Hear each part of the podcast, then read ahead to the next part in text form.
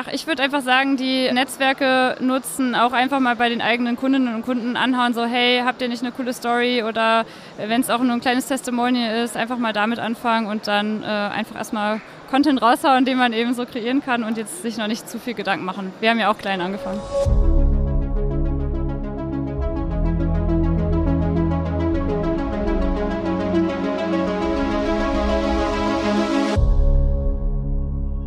Und das scheint sich dann auch richtig zu lohnen nach hinten raus. Ja, ne? es scheint sich insofern zu lohnen, dass wir jetzt inzwischen Europas größtes WordPress-Magazin sind. Ja, und weißt du was? Da versuche ich mit Levke aus eurem Team eine komplette Folge drüber zu machen. Ja, ich glaube, die würde sich auch mega freuen, Ich dass wir richtig mal was mit drauf. dem Machen wir hier auf der OMR. Man hört ja bei dir gerade im Hintergrund, wir sind auf der OMR. Ordentlich Gebrabbel hier, aber es geht.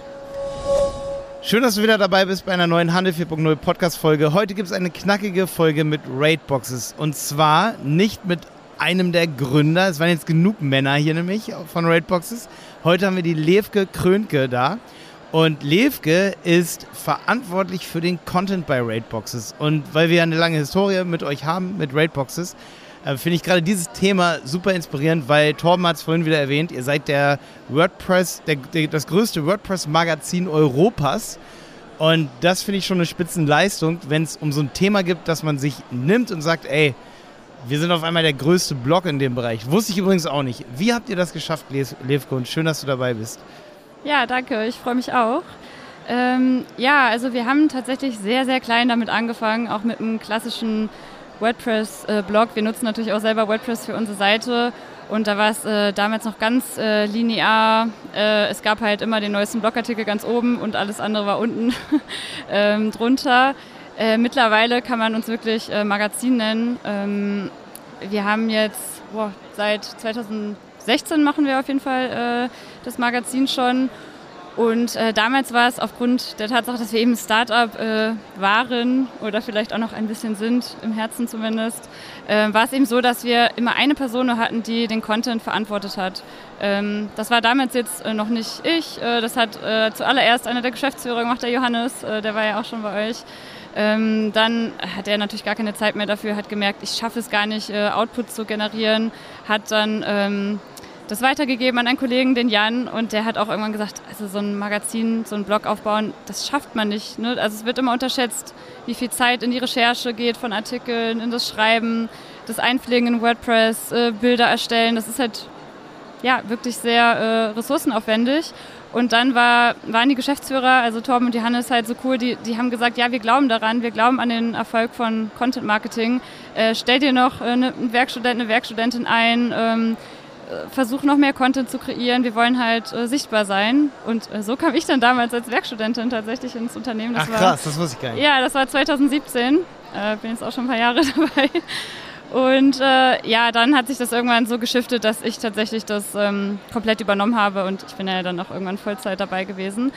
Und äh, habe aber auch gemerkt, man kommt super schnell an seine Grenzen. Also ich hatte auch riesige Ideen, äh, bestimmte Themenbereiche, äh, Artikel, Serien, äh, was auch immer alles umzusetzen. Natürlich immer mit einem sehr, sehr hohen Qualitätsanspruch, äh, den ich jetzt auch persönlich habe, aber wir natürlich auch bei Raidboxes.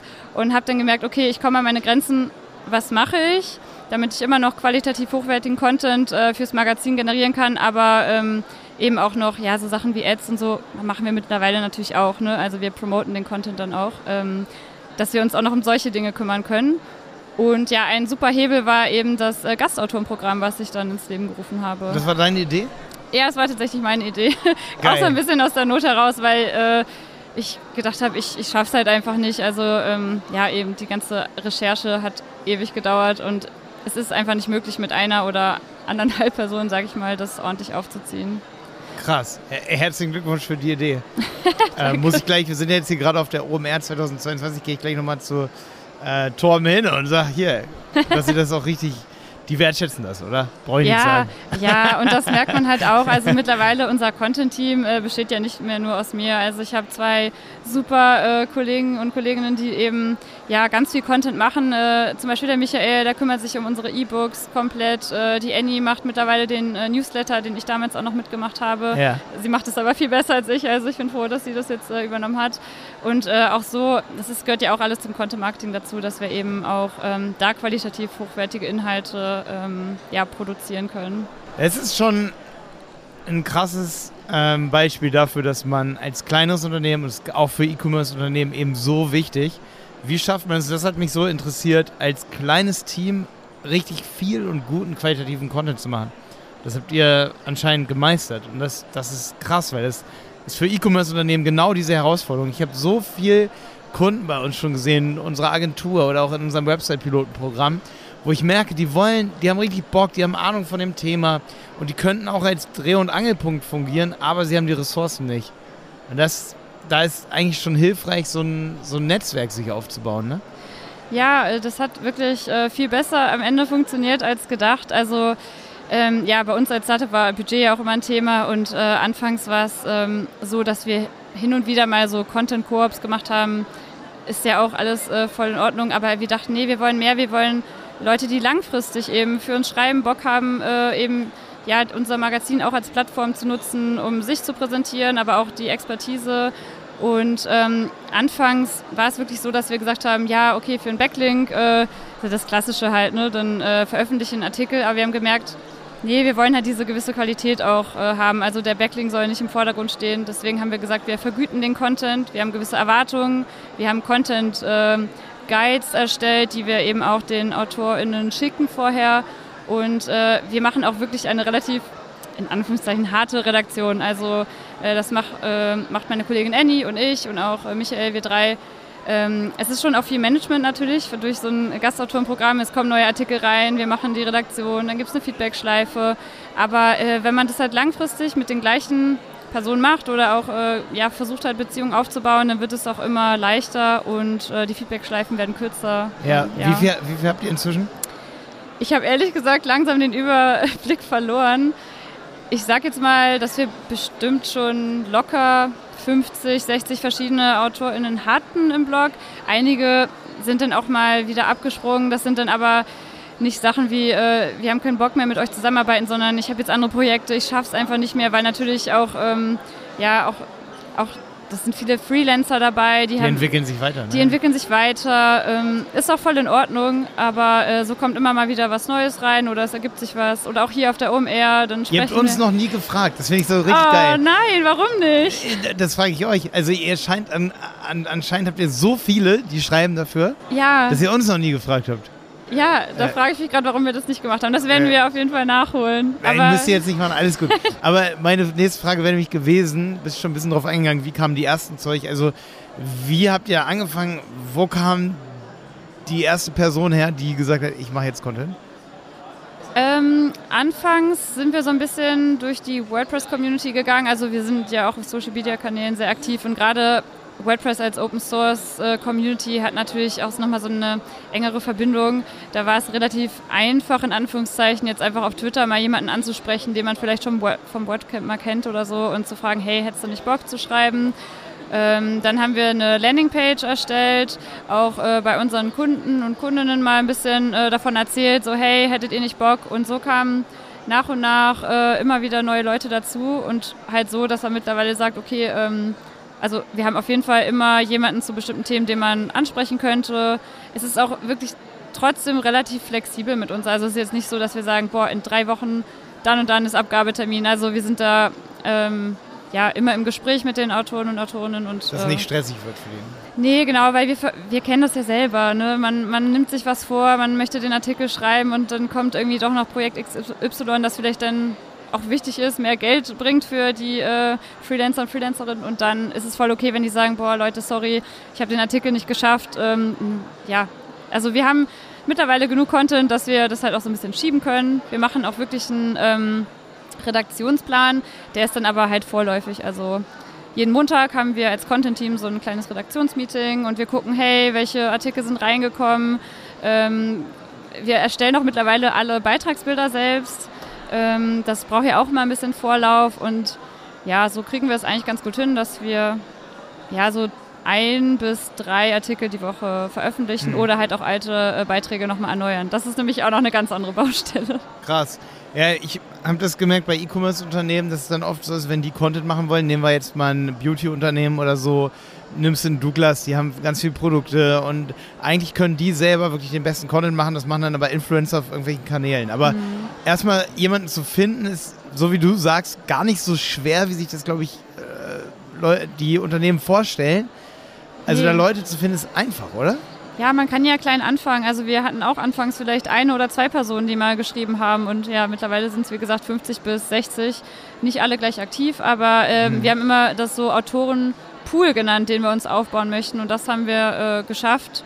Und ähm, klar, bei unserem Thema Webhosting ist natürlich, wir haben die Kategorie zum Beispiel ähm, Hosting und Performance. Das ist sehr äh, technisch oder äh, Webdesign und Entwicklung da ist es tatsächlich auch für uns schwierig, äh, Experten und Expertinnen zu finden, die eben auch schreiben möchten, weil die, die dann äh, das Fachwissen haben, sind dann oft Entwickler, die halt lieber entwickeln und nicht schreiben möchten. ja. Ähm, klar, man könnte jetzt auch sagen, ja, äh, guckt euch doch mal in-house um. Haben wir natürlich auch schon dran gedacht, äh, aber das ist halt auch immer so ein Ressourcenthema. Also unser Engineering-Team, das haut immer richtig rein und hat halt einfach keine Zeit, noch ähm, Content zu produzieren. Also da könnten wir uns auf jeden Fall auch noch verbessern, dass wir das irgendwie hinkriegen, mehr interne Ressourcen zu nutzen, aber da sind wir auch schon dran. Und die Themenfindung, ähm, da hätte ich jetzt auch nochmal gefragt, was ist denn so der, wenn ihr jetzt, wie viele Blogbeiträge habt oder Magazinbeiträge habt ihr? Äh, insgesamt meinst du? Ja. Oh, es müssten so zwischen 400 und 500 mittlerweile sein. Okay, da ist eine Nummer. Und weißt du, welches der erfolgreichste Beitrag ist? Ähm, ja, es ist ein, äh, ein Artikel, der mittlerweile 16 verschiedene Page-Builder-Plugins vergleicht. Ach krass. Also so, da- das wäre nämlich meine nächste Frage jetzt gewesen. So, habt ihr so Heuristiken? Was ist am erfolgreichsten?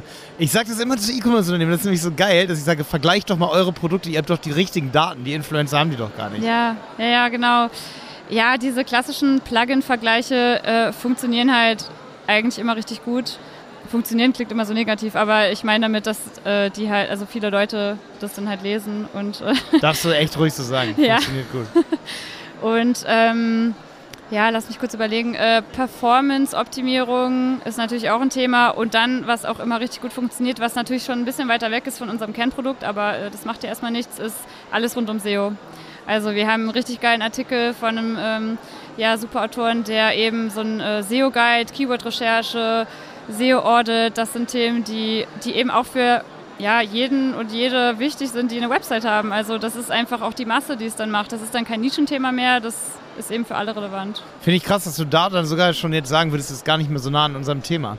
Ja, es ist es Ja. natürlich schon, aber äh, es ist, ja, und das will ich äh, damit eigentlich auch sagen. Wir haben in unserem äh, Magazin mehrere Kategorien und da ist Hosting und äh, Webdesign ist ja nur ein kleiner Teil. Wir haben auch ähm, eine Kategorie, da heißt es einfach Agenturen und Freelancer, dann sind auch mal Business-Themen da drin oder eben Online-Marketing.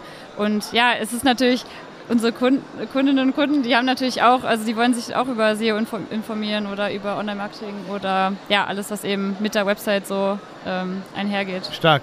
Macht ihr jedes Mal, bevor ihr so ein Thema findet, ne? Habt ihr da, wer denkt sich die Themen aus erstmal? Wer, wer denkt sich so? Also wir haben schon, wir, wir haben anfangs schon mehr mit so typischen Keyword-Recherchen gearbeitet und äh, auch Listen und geguckt, okay, was funktioniert, was nicht. Da wollen wir jetzt aber ein bisschen von weg. Also man kann sagen, dass wir schon für sehr viele Keywords sehr gut ranken, aber wir möchten wieder ein bisschen mehr diese Persönlichkeit reinbringen und äh, dieses Authentische. Das fehlt Aber auch uns mehr, jetzt. weil ihr es geschafft habt. Ja, Ende, ich glaube, weil wir uns ja. das jetzt leisten können, so ein bisschen das so zu machen. Aber anfangs war es halt wirklich stumpf für Keyword-Recherche. Äh, wonach suchen die Leute? Ähm, dann guckt man sich natürlich die ersten, sag ich mal, eins bis fünf Artikel an, die schon für ein Keyword ranken. Dann guckt man sich an, ob man das vielleicht noch besser hinkriegt als äh, die Artikel, die da erscheinen. Und dann, ja, dann funktioniert es halt in der Regel sehr gut. Aber auch, weil unsere Website natürlich auch schon ge gewissen Trust hat. Also es, es ist immer ein bisschen leicht zu sagen, ja, schreib doch einfach und dann mach's besser als die Top 3 und dann rankst du schon. Also wir haben mit unserer Website auch dadurch, dass wir eben schon sehr früh angefangen haben mit dem Magazin, äh, schon einen gewissen Google Trust und ähm, da klappt es auch wirklich, dass man sagt, okay, das Keyword nehmen wir und dann erscheinen wir halt auch in den Top 10. Also das kann natürlich nicht jeder kleine E-Commerce-Blog äh, Blog ja. von sich behaupten. Sick. Naja, aber trotzdem finde ich, dass, dass man oft bei Produkten, zum Beispiel neulich habe ich mal ein Trampolin irgendwie gesucht und wollte mal gucken. Und das ist schon echt oft cheape Vergleichsseiten sind, die da Ja. noch in den Top 10 sind, wo du dir so denkst, okay, so viel Trust könnten die auch nicht haben. Ne? Also ja, schon interessant. Ich glaube, das ist das, was den meisten Unternehmen fehlt, dass wirklich mal eine richtig gute Analyse her muss. Was für Content wird zuerst gemacht? Genau. Ja, das ist halt das eine. Und dann, äh, was wir jetzt äh, zukünftig auch noch ein bisschen mehr machen wollen, ich meine, wir wollen schon ein bisschen wieder diese zurück zum Produkt, also dass wir auch mehr unseren Kundinnen auch helfen mit dem, mit dem Produkt, äh, mit dem Blog oder dem Magazin. Ähm, und jetzt haben wir auch so ein bisschen intern überlegt, okay, wie können wir mit dem Support enger zusammenarbeiten? Äh, wie finden wir heraus, was wirklich die Probleme sind, die wir dann im Magazin auch lösen können? Ähm, da sind wir jetzt aber auch äh, dran und haben so ein kleines Projekt erstellt. Und äh, wir haben jetzt auch ein, äh, tatsächlich einen äh, Werkstudenten eingestellt, der äh, wirklich nur technische Redaktion macht. Also der studiert Informatik, hat aber auch Bock zu schreiben und macht das richtig, richtig gut. Der Patrick, kleiner Shoutout. Grüße. Und ähm, ja, so hat man halt auch jemanden im Marketing-Team, der eben das technische Wissen noch hat und äh, so, dass wir nicht immer beim Engineering anklopfen müssen, so hey, können wir das so schreiben? Ähm, weil das ist ja oft das, äh, was habe ich hier auch auf der OMR jetzt schon äh, viel gehört, wo ich mich mit anderen Content-Marketern unterhalten habe, dass natürlich die Expertise im Marketing oft nicht die ist, äh, wie bei denen, die das Endprodukt nachher machen. Ja, ja, das ist ja stimmt. Ein typisches Problem, das wir haben im Marketing. Also muss man gezielt interdisziplinär eigentlich vorgehen. Auf jeden Fall, ja. Ey, danke für diese Podcast-Folge hier, Levke. Mega Ja, cool, mich hast, du noch, hast du noch irgendwelche anderen Sachen, wo du sagst, hier, ich grüße? Nein, Quatsch. hast du noch andere Tipps ähm, oder so, wo du sagst, hier, bevor ihr ein, als E-Commerce-Unternehmen gerade, wir müssen an die denken, weil es ist ein Handel, Handel 4.0 Podcast hier, ne? Ja, Ähm, klar. Ach, ich würde einfach sagen, die äh, Netzwerke nutzen, auch einfach mal bei den eigenen Kundinnen und Kunden anhauen, so hey, habt ihr nicht eine coole Story oder äh, wenn es auch nur ein kleines Testimonial ist, einfach mal damit anfangen und Ja. dann äh, einfach erstmal Content raushauen, den man eben so kreieren kann und jetzt sich noch nicht zu viel Gedanken machen. Wir haben ja auch klein angefangen. Ja, habe ich übrigens neulich bei Gambio gesehen, die hatten eine tolle Sache, die interviewen auch Kunden. Die gucken sich, glaube ich, die Kundenprojekte an und machen dann YouTube-Videos und haben da dann so, die Lisa macht das, finde ich richtig geil. Ja, mega. Die machen dann ein Interview mit Kamera auch, irgendwie so über Skype, ne? Oder was auch immer. Und die unterhalten sich dann eben über den Werdegang dieses Shops. Also Das fand ich total geil. Das könntet ihr eigentlich auch machen? ja, Das ist kleine Videoidee, weil ihr wollt ja Videos machen. genau, ja, also Videos machen wir noch viel zu wenig. Ähm, Also, haben wir auch Bock drauf. Das oder ist so Podcasts. einfach. Plant lieber gar nicht zu viel darum, wer macht uns diese Video-Content, sondern sagt, Einfach machen. wir setzen uns mit dem Kunden zusammen. Hier, die Berater, die haben 20 Kunden und wir sagen dann, der Kunde, der ist cool, der redet über seinen WordPress-Shop und dann macht ihr wie so ein YouTube-Interview und die Leute, Leute finden das geil. ja, richtig auf jeden geil. Fall. Ja, Ja. wir haben auch noch große Pläne für dieses Ja. Jahr. Ey, viel Erfolg damit und super schön, dass du da warst. Danke. Dich Hat auch mal hier, wir kennen uns ja seit vier Jahren digital oder seit fünf Jahren. Endlich auch mal Ahnung. offline. Seitdem Mega du da cool. bist. Ja.